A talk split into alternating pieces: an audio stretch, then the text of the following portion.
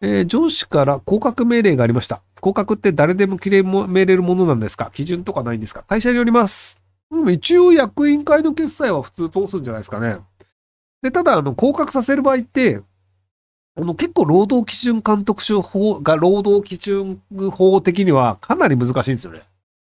その客観的に何らかしらの処分に当たるものがあるのかどうかとか、いや、そのまあ、あの、位は勝手に変えるんですけど、降格したとしても給料下げるの難しいんですよ。要は例えば、部長が課長代理になってもう給料が一緒ですであれば問題なんですけど、降格とともに給料が下がりますってなった場合だと、割とその労働基準監督署的にその、あの、働いている人の給料を下げるっていうのはかなりハードル高いことなので、それに満たしてない場合は、その取り消しってなったりするので、一回その、あの、給料下がってるのであれば、弁護士さんに相談して、で、労働基準監督署とかに行くといいんじゃないかなと思います。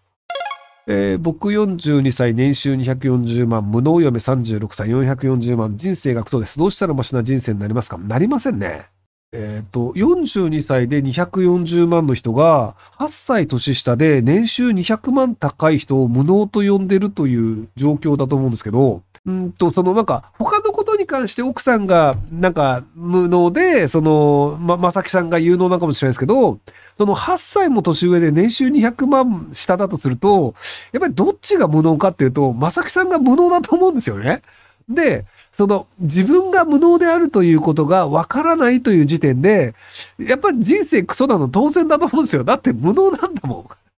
いや、その、奥さんがそれぐらい優秀であるということすら分からず、で、そのなんか人生がクソなのが奥さんのせいだと思ってるという時点で、まあ、そりゃそうだよね。どうしたらマシな人生になりますか？あの、自分が無能であるということをちゃんと受け入れてください。あの、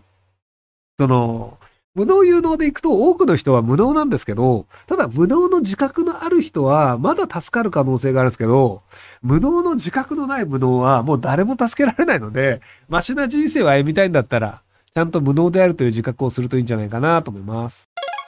えー堀江さんが以前岡田さんとの対談で、え文書のような人を晒し上げるものを潰したい、この世から生贄をなくしたいとおっしゃってた数ヶ月から NHK 党及びガーシーと連帯する動きをされています。素人目にも矛盾してるなと思うんですが、堀江さんのシーンは何と言いますか？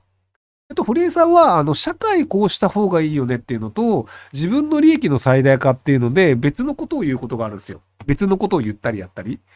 なので今、堀江さんにとってみると、あの、国会議員の秘書という形で、国会に出入りするというのが、堀江さんにとっては、個人的にメリットが大きい。ただその、まあ、あの、まあ、晒し上げをするような、そのガーシー的なものはいかがなものか、みたいなのもあるので、その社会的な話ではガーシー的なものとか、なんかなんか文春的なものとかっていうのは良くないよねとは言うのですが、ただ自分の利益の方が大きいので、なのであの NHK と連帯をするっていうところなんじゃないかなと思ってます。ね。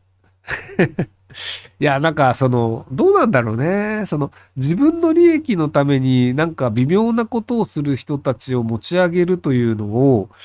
なんか、やる動きというのを肯定するのは僕あんまりよろしくないと思うんですよね。だからなんか、堀江さんとは仲直りしたいとは思ってたんですけど、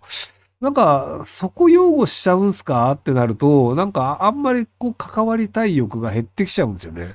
まあ別にあの、堀江さんは僕のもん関わりたくないと全然思ってると思うので、別にあの、そんな知ったこっちゃねえやってなると思うんですけど、でもやっぱりなんか違法行為をする人たちとそれをこう擁護して、で、それを利用して金儲けをする人たちのグループに入るっていうのは、やっぱなんか、その、僕の中では反社とあまり変わらない考え方なのではないかなと思うんですよね。で、その、まあ、言っちゃ悪いですけど、堀江さん元反社じゃないですか。その前科者なので、なのでそこら辺はもうちょっとなんか綺麗な道を自分から選んでいった方が、やっぱ世間の見る目はもうちょっと良くなると思うんですよね。で、犯罪者とつるんでると、あ、こいつも犯罪者だよね、そういえばってなっちゃうじゃないですか。なので、僕はその堀江さんが捕まった事件というのは、あれ僕は堀江さんが被害者で、あの、ああいう事件でこう実刑してしまうな日本の裁判所だったり、社会システムが良くないなとは思ってるんですけど、でも世間の人はその堀江さん前科者という捉え方をしていて、で、その、まあ同じ立花さんみたいな前科者と一緒に絡んでて、で、そこ、擁護しているのが、あのガーシーさんっていう、あの国外逃亡犯で、詐欺だったり、強要だったり、脅迫だったりっていうのをやってますっていうのになっちゃうと、それなんか前科者と犯罪者のグループになってるよね。堀江さんはやっぱそういう人だったのねって見られちゃうと思うので、なんか長期的にはそんなんじゃないかなと思いますけどね。